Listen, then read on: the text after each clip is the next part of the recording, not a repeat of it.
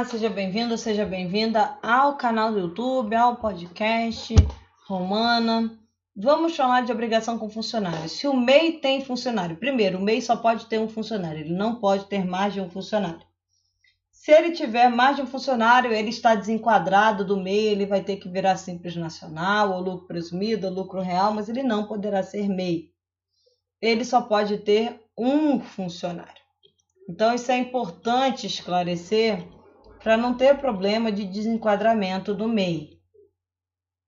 Quais são as obrigações? Então, se eu tenho é, obriga é, se eu tenho funcionário, quais são as obrigações que eu tenho?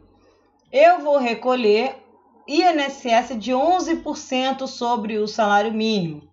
Então, qual é o salário mínimo do ano? Vou calcular 11%. 3% quem vai pagar é o empregador 8% quem vai pagar é o empregado. Então, se o salário mínimo, por exemplo, em 2020, né? 2020 o salário mínimo era 1.045, vai, vai ser pago aí 11%, R$ 114,95 de INSS para quem tem empregado. Esse INSS não se confunde com a guia do MEI, tá?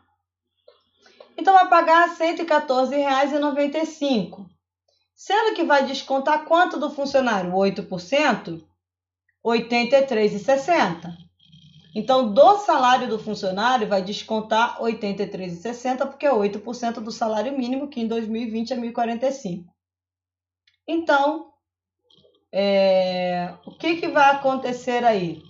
Dos R$ 114,95, R$ 83,60 vai descontar do funcionário, R$ 31,35 quem vai pagar é a empresa. Além disso, tem que recolher o FGTS do funcionário. Tem que. Ah, você vai descontar o FGTS do funcionário? Não. Você vai calcular 8% sobre o salário mínimo e esse é o FGTS do funcionário que ele vai utilizar quando ele for comprar casa própria ou quando ele for mandado embora ou em caso de doença grave, tá?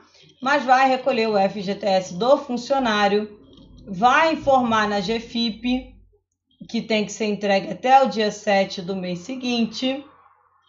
É, e aí, esse cálculo ele é feito automaticamente lá na GFIP. E qual é o endereço, né? Onde você vai é, gerar essa GFIP, esse esse documento para informar o FGTS todo mês do funcionário.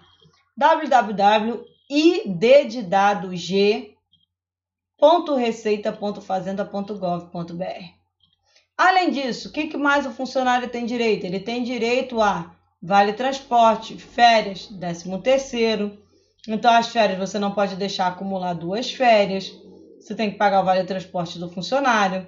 Se ele for sindicalizado, você tem que olhar se tem que pagar o auxílio alimentação. Então, tem que é necessário fazer essas contas antes de contratar um funcionário. Não é só o salário mínimo. Você tem outras despesas aí relacionadas a esse funcionário. Mas essas são as principais obrigações em relação ao funcionário: INSS e FGTS.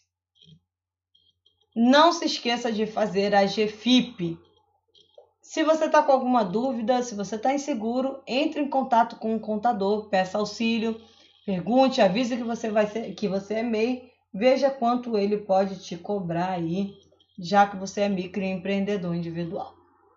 Tá? Mas fique atento com as obrigações do funcionário, não perca os prazos, não tome multa desnecessariamente.